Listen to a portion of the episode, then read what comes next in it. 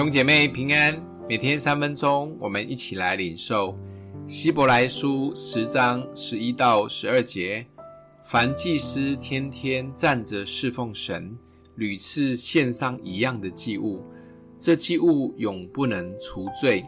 但基督献了一次永远的赎罪祭，就在神的右边坐下了。这一章算是谈献祭的最极致的呈现。除了再一次的对比新旧约献祭的极大的差别，让超熟悉旧约的犹太读者们可以完全的进入状况。有人说希伯来书像是保罗写的。就是因为这一章的文笔及核心的思想，与保罗在罗马书里面谈的很类似，就是关于律法与救恩。作者再一次的强调，摩西的律法有绝对的权威，但却不能带领人回到上帝的面前。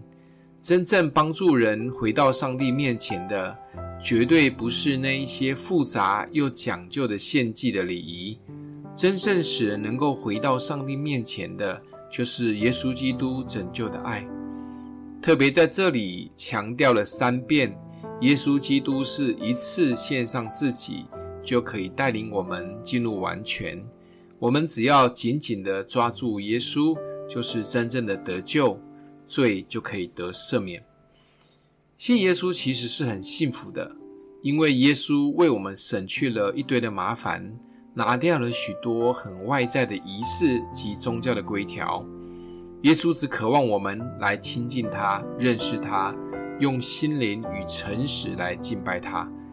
因着爱耶稣，我们可以来爱人、来服侍，也分享福音。因着相信耶稣，我们充满盼望、喜乐，这比一切的服侍更加的重要。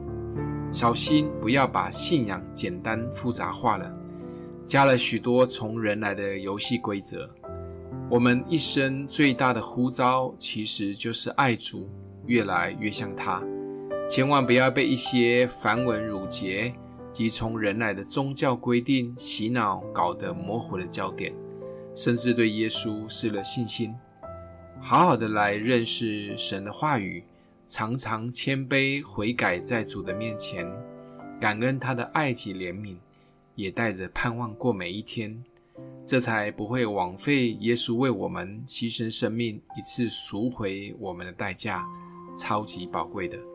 我们一起来祷告，谢谢主，让我们可以得着白白的救恩，也帮助我们真实的认识信仰及耶稣。透过耶稣，我们不仅得着生命，也在地上的日子过着丰盛的生活。奉耶稣基督的名祷告，祝福你哦。